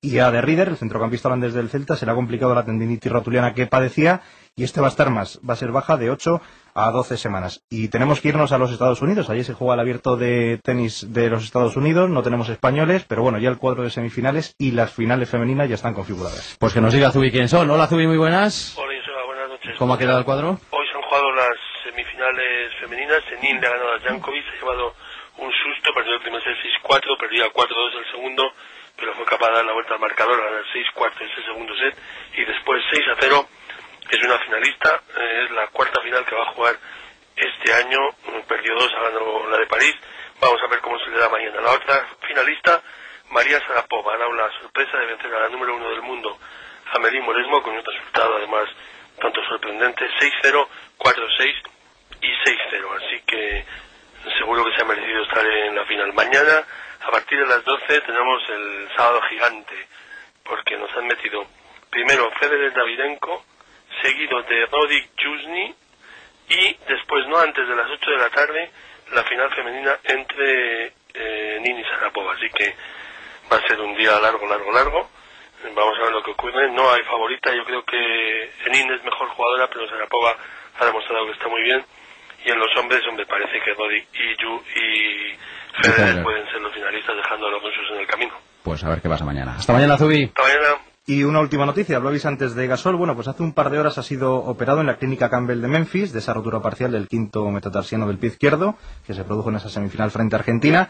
La operación ha ido bien. Los médicos le han dicho que le permiten viajar a- aquí a España el próximo lunes para recuperarse, pero le han dicho que en dos semanas le quieren ver allí, con lo cual Gasol, que tenía intención de recuperarse en España, no va a poder hacerlo y quieren forzar su reaparición para principios de noviembre que empieza la NBA. Pues esperemos que haya salido todo bien. Hasta mañana, Jesús. Adiós.